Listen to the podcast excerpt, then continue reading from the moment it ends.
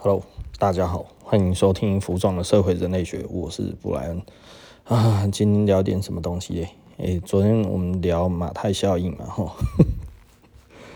啊，我对马太效应其实非常的有感，然后那其实马太效应这一个东西，嗯，当当然老实说了，我觉得多数的。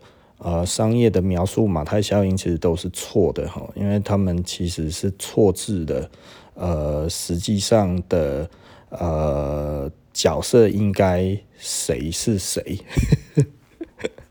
所以他们很多的人在解释马太效应的时候，会把商业本身的这个人讲成其实是富翁，对不对？哈。然后呢，他会觉得啊，这个其实是如何如何这样子哈，所以这个这个其实解释起来都很奇怪哈。所以其实简单的来说哈，马太效应其实最简单的在解释的其实就是啊、我们如何得到最大的宽容跟最大的资源，之于一个顾客愿意给我们哈。我觉得我最近其实这个的体会其实是是蛮深的了哈。马太效应其实是一个很。很有趣的一个东西，就是它之于我们人的心态，之于这个东西，我们要怎么样去看这件事情的时候，那尤其是我们在马斯洛的需求理论里面的话，它其实越高层次的需求，它其实看马太效应就越重。也就是说呢，你如果去看马斯洛生存，呃，这个这个它的需求理论的时候，最底层它其实是生存需求，然后再来是安全需求。哈，你在这一个安全跟生存的这两个需求里面，比方说就是路边摊卤肉饭，你不太会去关心它到底有得多少奖，你不会关心它到底用了多少的食材，多好的东西什么这些，因为你不会有这种期待。那所以呢，相对来讲，价位越低，你对马太效应的这种的效应其实就越低哈，就越少。那服装是一个最奇怪的东西，就是说哈，就是服装大概是所有的产业里面哈。很多人都希望可以达成的，其实是就是他可以用生存需求或者是安全需求的价格买到尊敬需求，然后跟那个那个甚至自我实现需求也有哈的这一种这一种嗯，该要怎么讲的效果哈。所以他其实老实说，我觉得服装其实真的是最难做的生意哦。这这个其实真的实在是太难了。我自从做了咖啡之后，我才发现，其实咖啡 它这个效应其实是很明确、很明显哈，不会有人希望从最最便宜的咖啡里面可以喝到最好的咖啡的风味。也许它是存在的。老实说哈，就以我自己来讲，如果我们自己在评鉴自己的咖啡的时候，我自己是 Q grade 的，然后。咖啡反而其实是可以的，但是呢，消费者他又不愿意这样子喝，为什么呢？因为他希望他喝到的是高品质，所以即便呢，你知道我我们有那个同业吼，他其实一直送测，他拿的分数非常高，那会有顾客来问我一件事情，就是说，哎、是不是有烘豆师可以把很烂的豆子烘成很好的风味？呃，我说你不能用烂豆子来形容这个东西，它其实就是挑选的没有那么呃仔细的哈，也就是说，实际上我们所谓的竞标豆或者什么这些，它其实挑选的非常的筛选再筛选筛选再筛选，它可能真的就是万中选一的一颗豆子这样子，然后聚聚聚集起来之后，然后卖给你，所以它当然会非常贵啊。那呃。其实我完全知道要怎么挑了哈。OK，那这是题外话了哈。呃，只是突然讲到咖啡，好 OK 然后那对啊，这是咖啡也是我的专业了哈。那所以所以简单的来讲哈，这这个东西其实是呃，我觉得许多的顾客在于服装上面是奢求的，可是服装其实是非常的一分钱一分货的东西。它跟咖啡又不太一样哈，因为你比方说哦，你有一些食材，它可能不是高级食材，但是它可以做得很好吃，对不对哈？但是衣服真的不一样，衣服你不是好的料子，你就做不出那一个垂坠感；你不是好的裁缝，你就剪不出那一个好的那一种的呃。该要怎么说？因为布哈其实是很难处理的东西，它还有布相，它还有很多东西要注意的。你没有经验到那一边，你做出来就是很奇怪。然后你如果没有好的版型，你穿出来其实就真的不会好看。那所以有的时候我看到一些人，他们其实在穿那一些东西的时候，他觉得应该都是一样的，我看起来可是差很多。这是专业跟不专业的差别，然后也就是说，有的时候他其实会变成有点像国王的新衣。呃，其实明明不怎么样，但是怎样跟他说这个很厉害，他就接受了，你知道吗？也就是说呢，他花了很少的钱，得到了很烂的一个结果之后呢，但是他却觉得，嗯，好像大家都这么说不错。然后他也觉得好像这样子也行，对不对？拍照片也可以，不用人人跟人的接触嘛，哈，对不对？哈，现在这个世界就是这样子。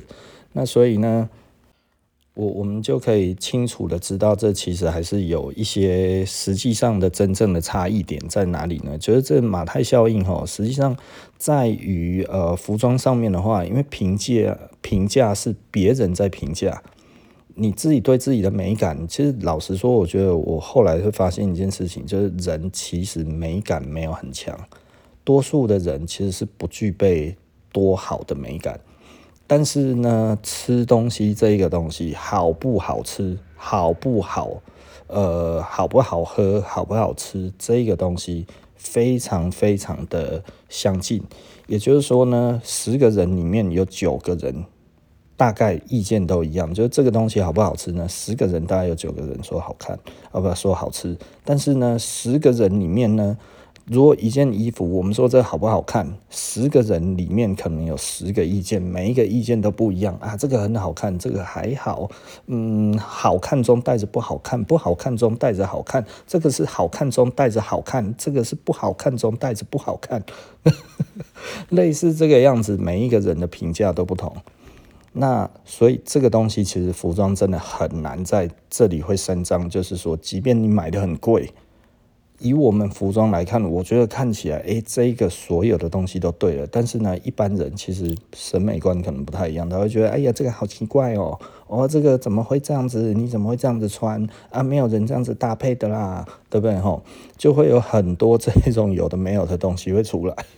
那如果这个东西出来的时候，其实你就尴尬了。我花很多钱呢，很多的 money，呃，这个 money 很多很多。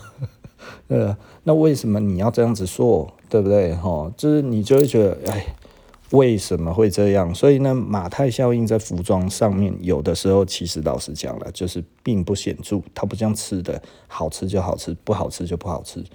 的多数真的，大家觉得好吃的，就是大家都会觉得好吃；大家觉得不好吃的，大家就是大家都觉得不好吃。所以它其实它的鉴别度很高。那服装的鉴别度很低，那所以呢，这一种这一种状况之下，就是我我就会觉得，哎，这个服装真的其实是最难做的产业哈。这个奉劝，要是有想要加入的年轻朋友的话，请三思之后再三思，再三思，再三思。所以回头来讲的话，其实服装的马太效应是非常非常重要的。也就是说呢，其实很多人觉得啊，美感既然大家都不知道美或者是不美，不然就买有名的吧，对不对？哦，所以服装厂最后会变成买名牌。哦，那也就是说，诶，这个买名牌 OK，那。女生来讲，当然其实比较不一样，然后女生其实穿性感，哦，这个好性感，哦，这个这样子露的很多，或者这样子露的很美，对不对？大家就会觉得哦，好棒，拍拍手，对不对？所以女装其实就不一样哈，女装它的鉴别度其实来说的话，就可能又会更更更统一一致一点了哈。毕竟这个只要哈那个这个右手内捧哈，这个卡成顶扣扣这样子就好了哈。啊，这我们不太想要物化女生啦，但是的确，其实很多的服装，它就是以物化女生这样子来看的话，它是有效的。那而且大家也喜欢哈，所以嗯，我我也不是刻意去讲这样子的一个东西，但是有的时候女生穿的衣服或者这一方面，它其实可能并不完全是一个美感而已哈，它可能很多的时候还来自于比较原始的呼唤的这种的。的方向了哈。我觉得这个多多少少有哈。那所以呃，我我觉得如果不不去探讨这一个东西来讲男女装的差别，那其实可能就真的就是比较该要怎么说？嗯，的差异就是在这里了哈。那所以呢，女生可以露，但是男生怎么露？男生露就是恶心而已。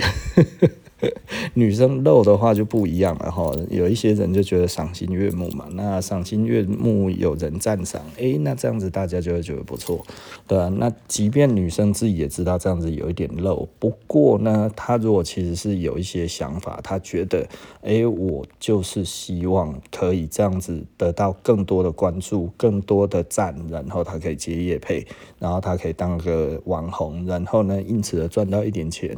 我觉得这个其实无可厚非哈，因为反正这就是其实一种商业行为嘛哈，有人有有人有人做，有人买单，那其实就好了，不犯法。其实我觉得倒是我们也不用太用太强烈的道德观去看这一个东西啊。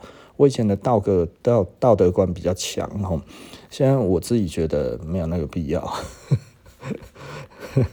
呃，我觉得每一个人都有每一个人的选择了哈，但是呃，每一个人都有每一个人的看法。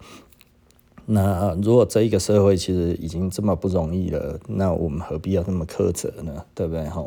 那回头来讲这一个马太效应哈。那关于马太效应，其实老实说，我觉得这几年这样下来，我其实知道要去做自己的马太效应，但是其实老实说，嗯，我我就突然想到了我以前哈，我还在念书的时候，其实我也想要当明星，对不对哈？那我也想要当明星，然后呃，我的明星梦碎，就是因为我接接受了那个 TVBS 采访我买的球鞋。我买 Jordan 十四代的那个经验哦，很不好，非常差哦。就是大家根本就不在意你到底实际上经历了什么，新闻上面讲的东西其实完全不是事实哦。就是这个前几集我里面我们 Podcast 就讲了哦，大概不止讲过一次啊哈。这个其实我还算是有一点。一年可能会讲个一两次哈，所以也许我现在大概讲了三四次有了哈。就是我去买了 Jordan 十四代，然后 Jordan 十四代的时候，其实这双鞋不红啊。然后我我去买，然后所以只有我一个人在那边。就最后新闻播出来是说我在排队买鞋，然后我身边所有的人、亲朋好友全部都说我排队买鞋。我说我没有排队买鞋，他说没有，新闻都讲了，新闻讲的才是对的，你不要再否认了，你就是这一种人。哦，我气死了！我觉得如果当一个公众人物这么累、这么辛苦的话，那我不要了。哦，其实，在台北那个时候有蛮多人有。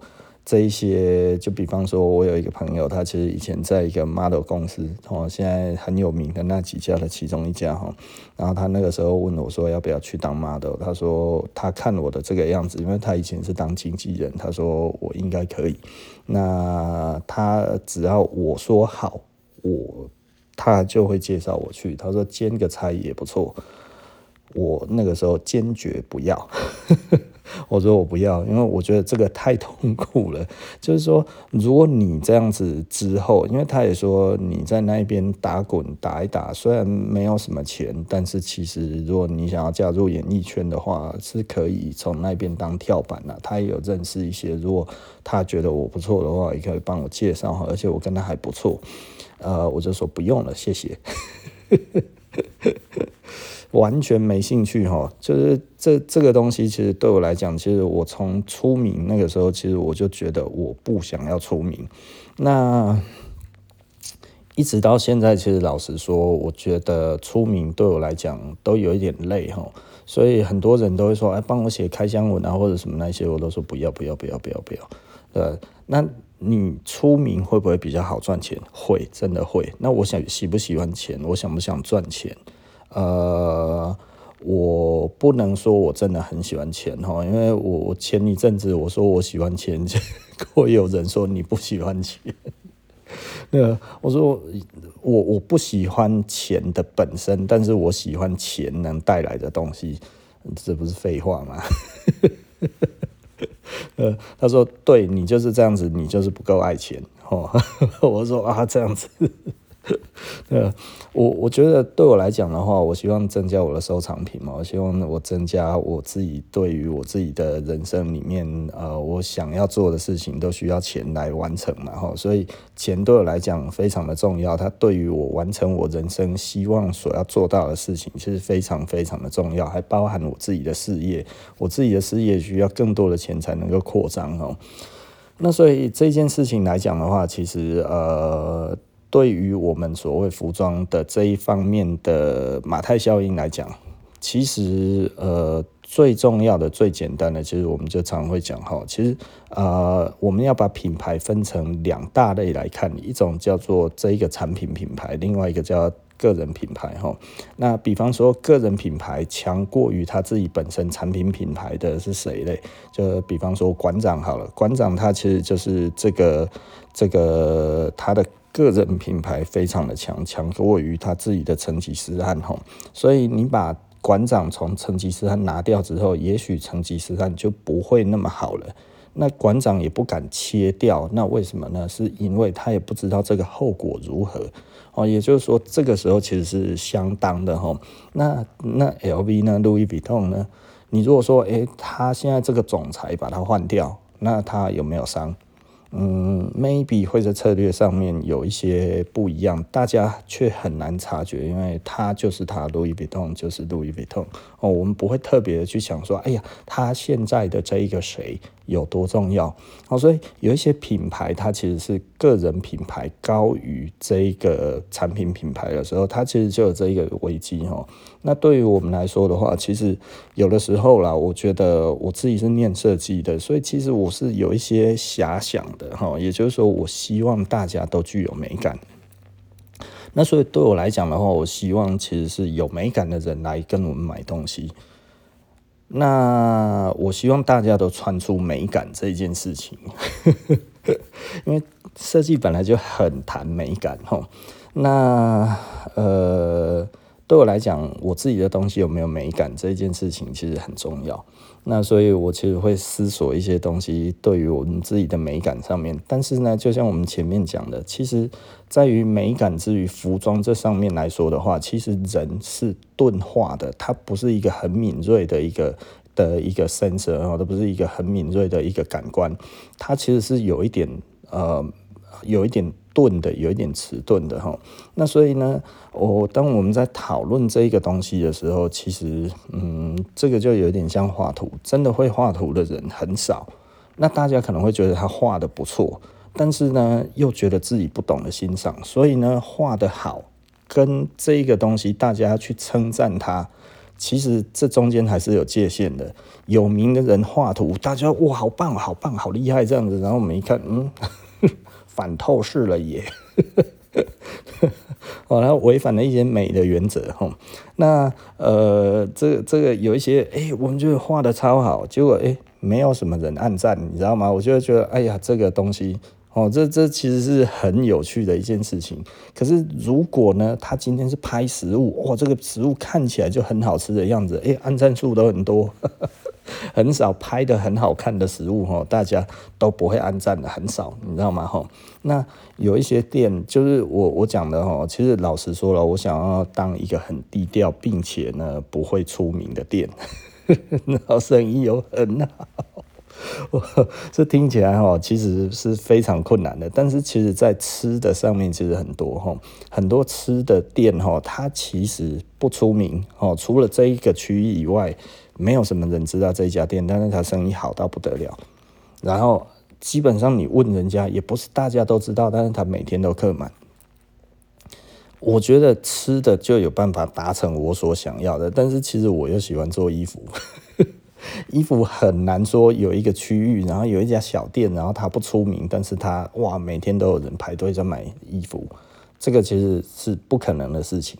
那但是呢，当这个东西出名到一定的程度之后，其实就会有一些困扰。就比方说，我有一个朋友哈，他其实生意做得还不错。那他现在比我好，比我强蛮多的哦。之前比我弱，那现在比我强，强很多这样子。然后他其实对于他们自己店里面的规范就很严格，就是说每一个客人订购东西都要签类似切结书这样子，就都已经写好了哈，就不能退，不能怎么样，什么这些通通都写好了。那也就是说，他们遇到很多这种的问题。他说他连修改裤长都要签这种切结。我说我靠！其实对我来讲，我就会知道，其实他们所面临到的就是有名的东西会引来的困扰。这个其实也是我自己觉得啊、哦，你知道吗？我很怕人家跟我说哦，我好喜欢你哦。我好喜欢你的产品，我好喜欢你的牌子，我很欣赏你的个人这样子哦。其实我我很怕听到这一种东西，因为我我自己本身跟他想的一定不一样，你知道吗？如果他是一个年轻人，我就会很害怕；他如果是一个呃年纪稍长，然后事业有成的人，他这样子跟我讲，我就觉得他一定听到了某一些价值。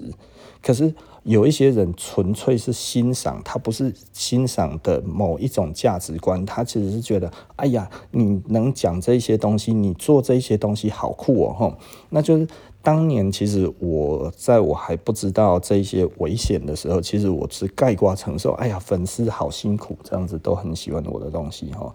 那后来我才知道，其实他们可能就是因为我那个时候个人品牌比较强哦，也就是说我的形象其实是比较那个。其实你会发现啊，我我做 podcast 的时候，我也不要。跟我自己的品牌有真正搭上边哈，服装的社会人类学，其实跟我自己你这样子看的话，你你除非你去稍微的 research 我一下，或者你去看下面我的介绍哈，你才会知道我们大概在经营什么东西。我也不太真的去讲说我在讲什么，甚至我把我自己的牌子说出来的时候，也不见得有人会马上知道这就是什么。所以我觉得对我来讲这样子是比较自然的哈，也就是说我不要。产生过度的崇拜，也就是说呢，你嗯，我不知道该要怎么说，我尽量的在削弱我自己之于自己的品牌的个人品牌的魅力。那为什么？就是真的，老实说，我会怕。我不是一个很喜欢抛头露面的人哈。那所以对我来讲的话，我对这个东西也不积极。其实我我希望我们。的呃团队里面会有人喜欢做这件事情，但是我们团队真的也没有，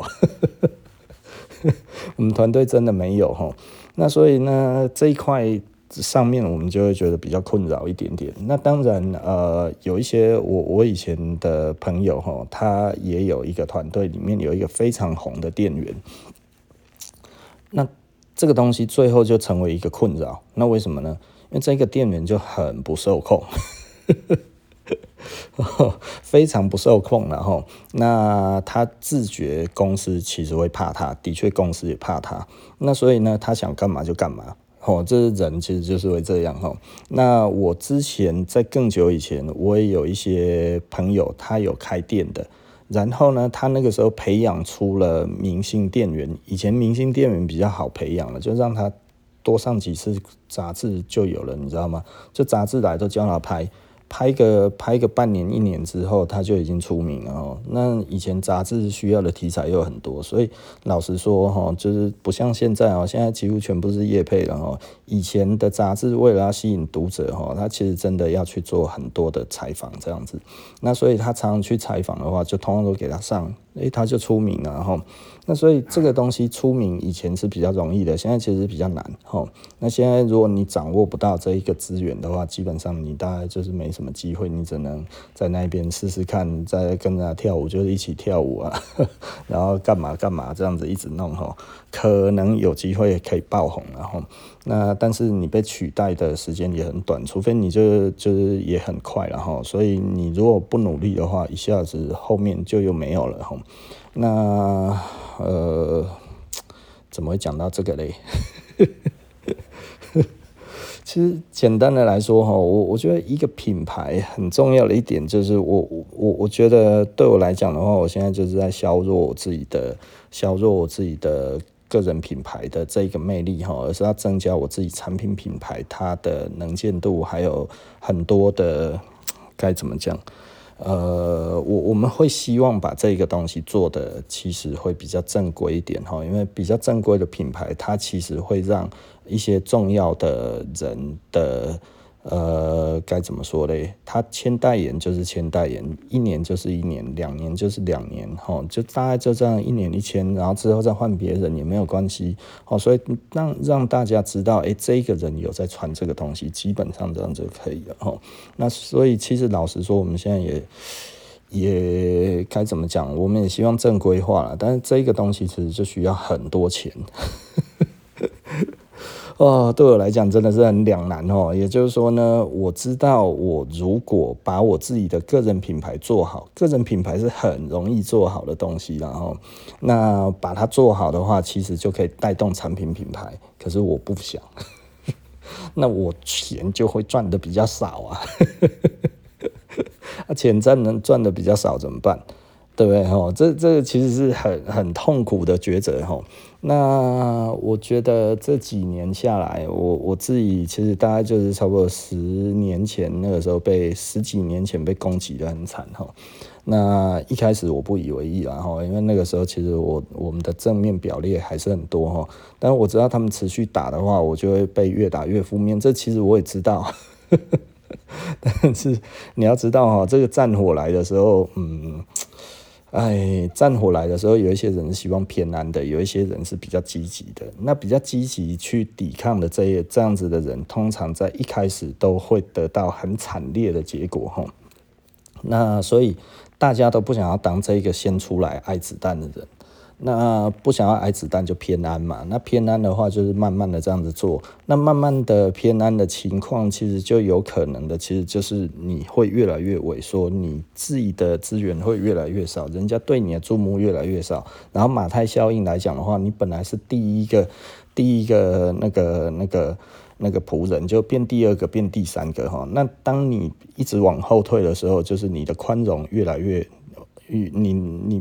被宽容的越来越少，你的资源越来越少，然后对你的要求越来越高吼，所以这个其实是一个很可怕的一个现象哦。当你往其他的方向倒下去的时候，其实你就会变得很惨，而且它是瞬间的哈。所有的东西哈，我觉得大部分的人在思考的哈，其实都以为诶，一家店倒是循序渐进慢慢倒哈，其实通常不是哦，它可能是。突然之间半年，然后通通都没有生意，然后他就倒了，所以他其实可能是很快的。那但是呢，他做了什么事情导致这一种结果？他其实他不知道，因为人其实是羊群效应吼，也就是说呢，当你的顾客。你一直做某一件事情，你不知道它有没有伤的时候，然后你一直做，然后顾客其实会突然同时间瞬间转向，而他一转向，这个叫做死亡交叉，死亡交叉一出现的话，就回不来了。所以，即便这个牌子做得很好，大家会觉得，诶，他其实很知名啊，为什么突然一瞬间三个月、半年说倒就倒？对，他就是会这样，说倒就倒。因为他做什么事情都没有用的，他的消费者已经看穿他了。这其实就是进去那个那个呃赛局理论里面，然后还已经产生了这一个纳许均衡，也就是说你玩什么把戏，大家都知道了。那所以简单的来讲哈，这也今天几乎是我们之前的东西的总和啊。我今天讲的有一点多哈。范围有一点广了哈，那其实终究回头来，我觉得我们还是希望大家诶、能够多多支持啊哈，因为毕竟一个牌子真的，我们如果说我们要完全去生出这个马太效应来讲的话，对我们来说，其实呃，我我要讲的就是说，马太效应里面的三个仆人，他们可能才能不会差很多，但是呢，印象差很多。所以呢，马太效应里面在讲的，其实比较致命一点的，其实并不是讲才能的差异，而是讲这个表面上面的不同。也就是说呢，比较有名的，或者是比较没有名的，或者是默默无名的这个东西，其实大家给的宽容度、资源，还有那个、那个、那个。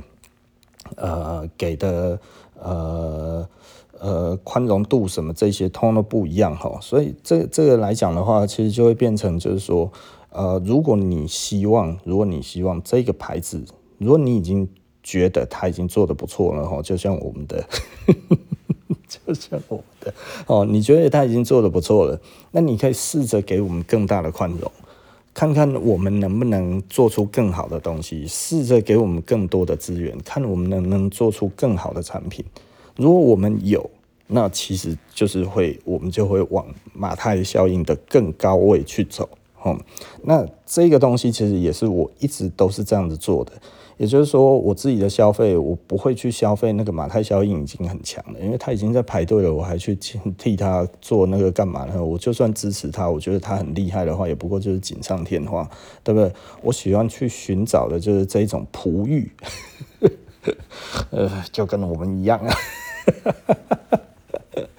哦，就是你看得出来他有一些特质，你看得出来他有一些特色，诶，他是想要做好的，但是呢，他可能没有那么好的经费，他可能没有那么好的呃，该要怎么讲背景，他没有那么好的这一些的资源，那所以，诶，我现在我多给他一点点，对，我把本来我要买其他的东西都灌在这上面的话，看他表现的如何，那如果他。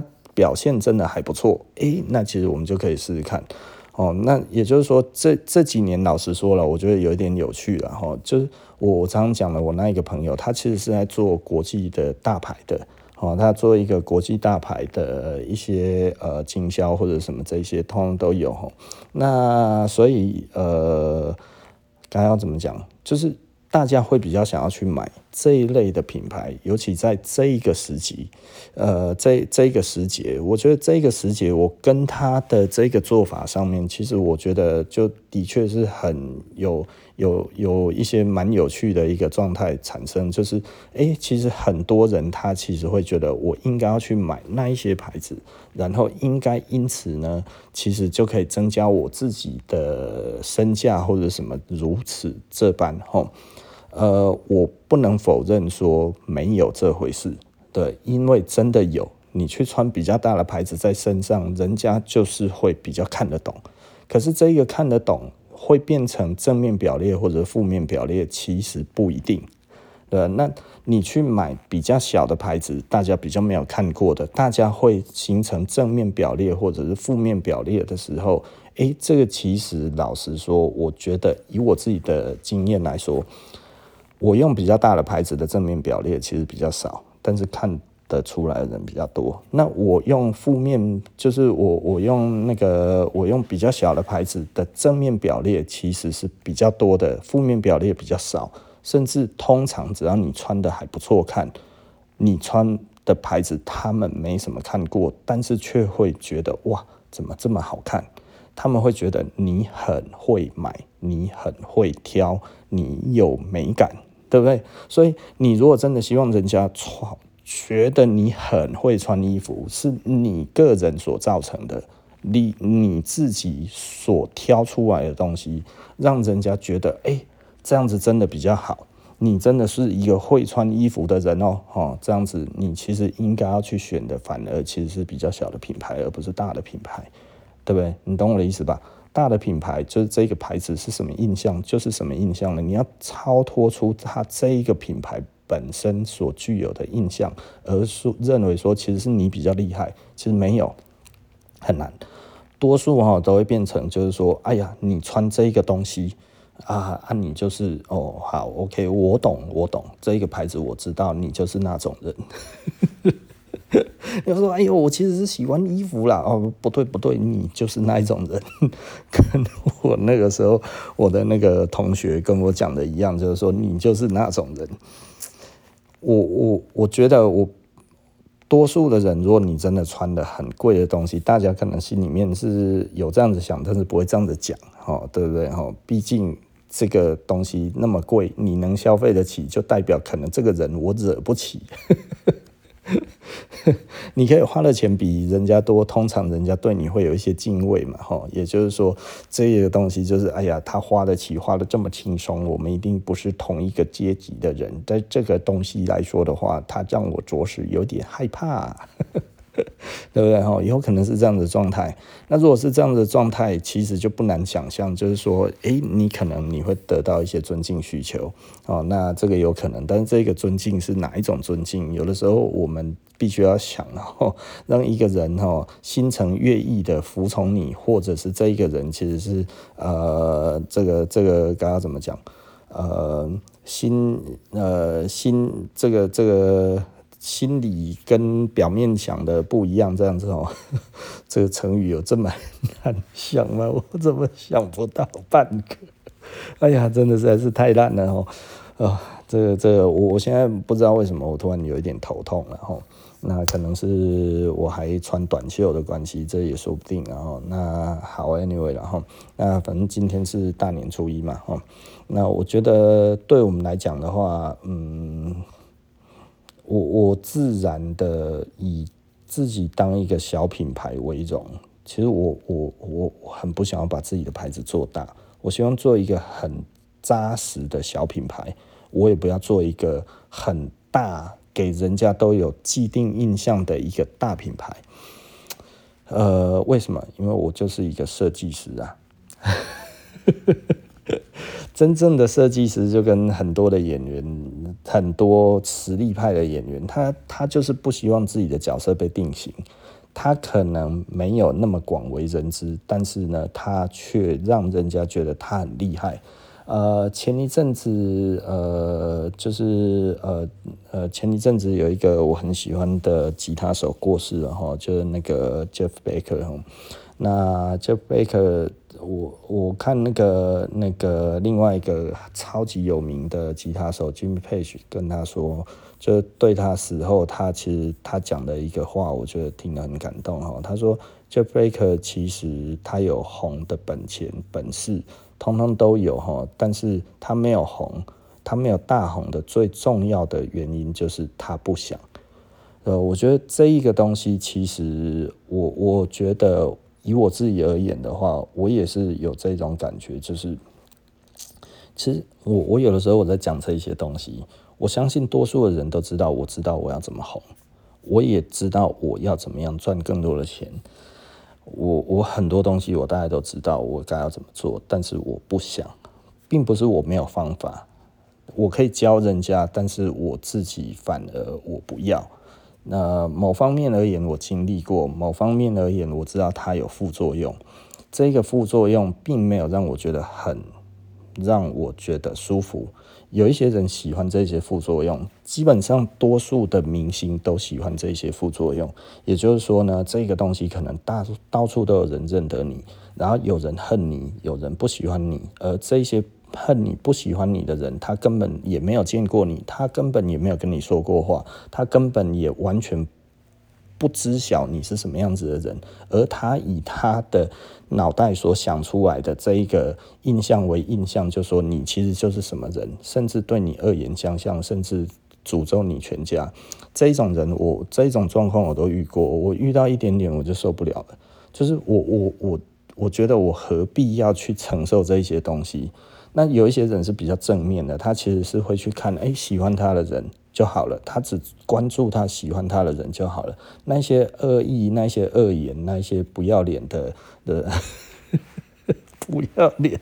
呃，我我认真，因为我的脑袋里面就一直浮现出一些恶心的人，你知道吗？吼，呃，那个其实是不会消失的。他们可能都曾经很喜欢你，他们可能很多的时候都来奉承你这样子哈，然后呢，一直希望诶你可以拉他们一把，希望可以怎么样，但最终呢，他们其实回过头来弄你的时候，那个感觉真的其实是很差。我不会害怕，但是我觉得我不想要对人性不断的失望哈，因为因为那个真的会让你觉得人怎么可以这么烂。可能我比较重视朋友之间的感情。我其实如果我把你当朋友，我就真的把你当成我自己的朋友这样子，我不会虚情假意。所以，呃，当我发现人其实哦，他可以为了一个目的，然后对你虚情假意这么多年的时候，其实你真的会觉得。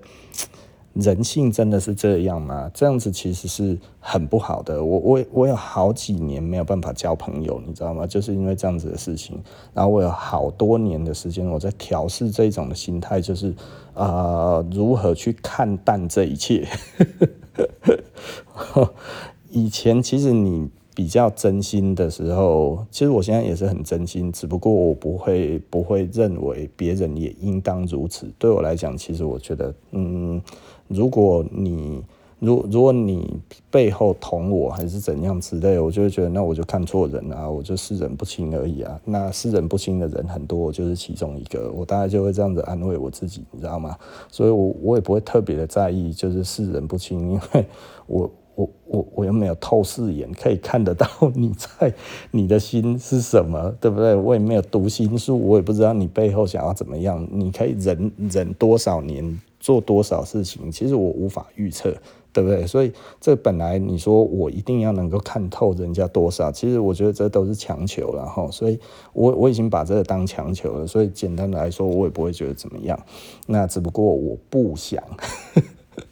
不间断的去承受这一些东西，对不对哈？所以这这个对我来讲的话，讲这个有点有点伤感，也有点厚黑了哈。因为有一些人的画面一直出现哦，就是你当初帮他，然后到后来他弄你，然后一直在讲你坏话，然后甚至到现在都还不想停，你就会觉得事情都过了那么久了。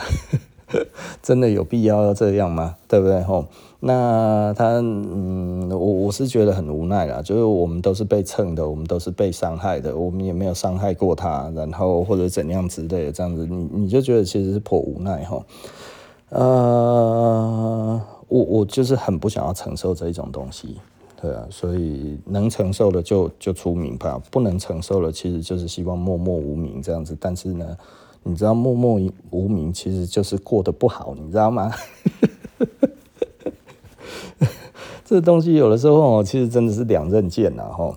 那也就是说，如果像我这样子，我是白手起家，其实我要默默无名又很有钱，其实很难哦。我如果今天其实家财万贯的话，其实老实说啦，根本就不用出门赚钱，根本不用抛头露面，一辈子吃穿不用愁，哎，对不对？可能都还换 这。这个这个，刚才我又跟我们的那个台北的店长招红，我们在聊一些关于一些呃资产上面的一些事情啊。我就说，他说，哎、那个有建商买他家的地，嗯，我应该不要讲这个。好，这个就不讲了。然后，那反正无论如何，很多。的财务的操作方式，会计的操作方式，可以让你根本都不用花半毛钱，然后你就拥有更多的钱。然后这一些钱呢，在经过一阵子之后，不好意思，它还增加了，你什么事都不用干。这个东西其实就很有趣啊，就是这个样子啊。所以你你要讲这个东西怎么样呢？它其实就是这样啊，就就真的就是这样而已。呃，它它有多神秘吗？一点都不神秘，他有多么的厉害吗？一点都不厉害的。你只要有很多的资产，基本上你真的可以吃穿住用不用愁一辈子。你甚至还什么事情都不用做，然后他就增值，他你光吃那个增值你都吃不完。对，这就是贵族嘛。对不对哈？我们这一个世界正在朝这一个方向在迈进中，然后那所以呃，张忠谋说全球化已经结束了，我也同意这个话哈。我觉得从他的嘴巴讲出来，更让让我震撼哈啊！所以该怎么说嘞？就是这样了哈，那这个世界的运行是不会改变的啦。那你要突破到下一个阶层，其实是越来越困难，这个是确定的哈。那所以这个世界就是会继续这样的运行。那大家也会觉得，诶，是不是我应该要怎么做？对，你就会持续这样子想，这个世界就会慢慢的、慢慢的关起来。哦，那我觉得，呃。幸好我这个年纪我就已经看懂了，然后那目前也都还有一些机会在哈，所以我觉得也还好，也没有什么好抱怨的啦。哦，就是就是我也不知道该要怎么说啊。今天讲的有一点厚黑哈，也有一点伤感。那最主要回来，我们还是要讲哈，因为其实，嗯，某方面而言，我对设计其实还是很难割舍的。然后就是这个其实是我最最喜欢的工作。那除了设计以外，大概就是收藏。所以，呃，很多人可能会觉得，哎呀，你你真的都没有要卖你的收藏品吗？对啊，我就是不想。对啊，为什么？因为它其实是我设计的灵感的来源啊。哦，它可以是节省我很多的设计的时间，很多我的想法都可以在这上面很快的实现。它让我节省的时间其实多，非常的多，并且呢，我从这上面的故事，我其实我还可以得到更多的设计的的启示灵感。吼，所以对我来说的话，这个东西它其实是揉进了我的命里面啊。它其实就是在我的 DNA 里面，就是这样子的东西。所以，所以对我而言的话，你说我能割舍吗？我真的很难割舍，是因为这个对我有用，对啊。所以我我不太想要刻意的去讲的，好像说这个东西其实是如何如何这样子哈，如何的崇高，其实并没有。对我来讲的话，它就是一个嗯身体的一部分。所以呢，我割掉任何一点点，我都很痛。那为什么？因为它可以完成我的设计，它可以让我的设计更好、更漂亮。这对我来讲，当然是极其重要。因为我我我常讲，我就是一个设计师嘛。其实我以前不太想讲我自己是设计师，哦，那是因为设计，我觉得它有它一定的标准在。那现在我渐渐的说我自己是设计师，是因为的确，我认为我在做我当初在讲的东西，只不过。已经不一样了，不一样的点在哪里呢？其实我以前认为一个产品要具有划时代性才能够称之为设计，但是呢，我现在觉得产品只要能够引发一个文化的一个呃，该怎么讲，给人一个文化的一个感受，就是这其实是有一个文化的脉络，它其实就应该被称之为一个设计。哦，也就是说，它不一定真的要完全能够改变人的呃行为模式、习惯模式，这个其实是太难了，因为历史上没有多少东西可以真的去做这种东西。但是，我们如果可以让一些人觉得，哎，我这样子很好，那其实我们就应该要这样子做下去。所以呢，我这一个设计，其实我会说它是一个慢时尚的原因，就是。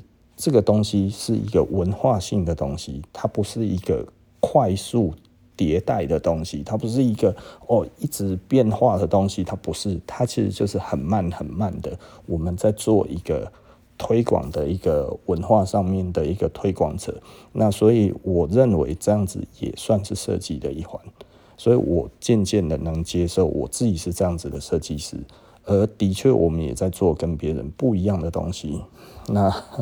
只不过我觉得好累，就是因为很少人会用文化面去买衣服，呃，真的太少了。那所以我们想要改变这一个东西，我们用慢时尚这一个东西来当成我们自己对于这个文化上面的诠释。那真的，我觉得多数的人还是会以流行为主。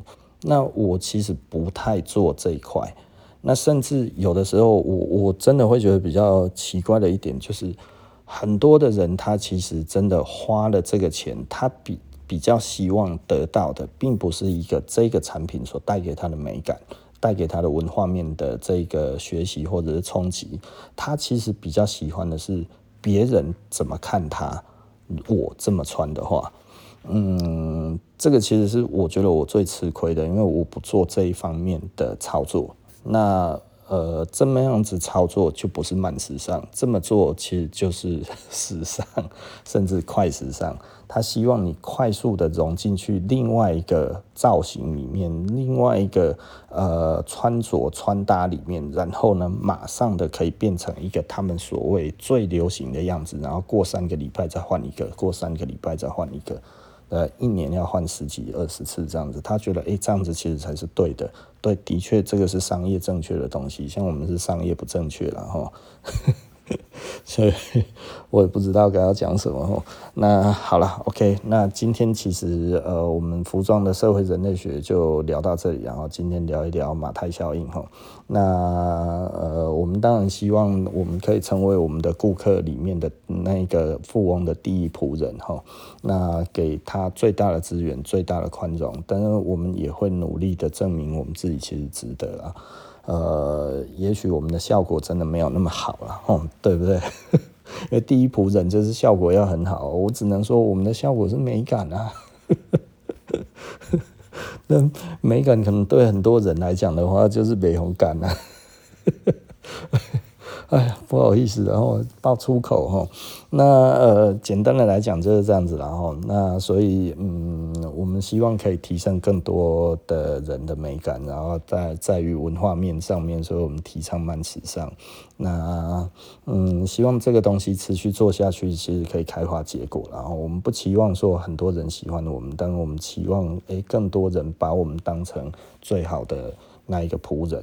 对不对？我们一直在追求更好、更美、更漂亮、更有文化价值的产品。我觉得这其实是我们所追求的。然后，那嗯，大概就是这样哈。那二零二三年，嗯，兔年也已经开始了第一天。好，那啊、呃，我们就继续勉励我们自己吧。好，那服装的社会人类学，下一集就不见不散了。拜拜。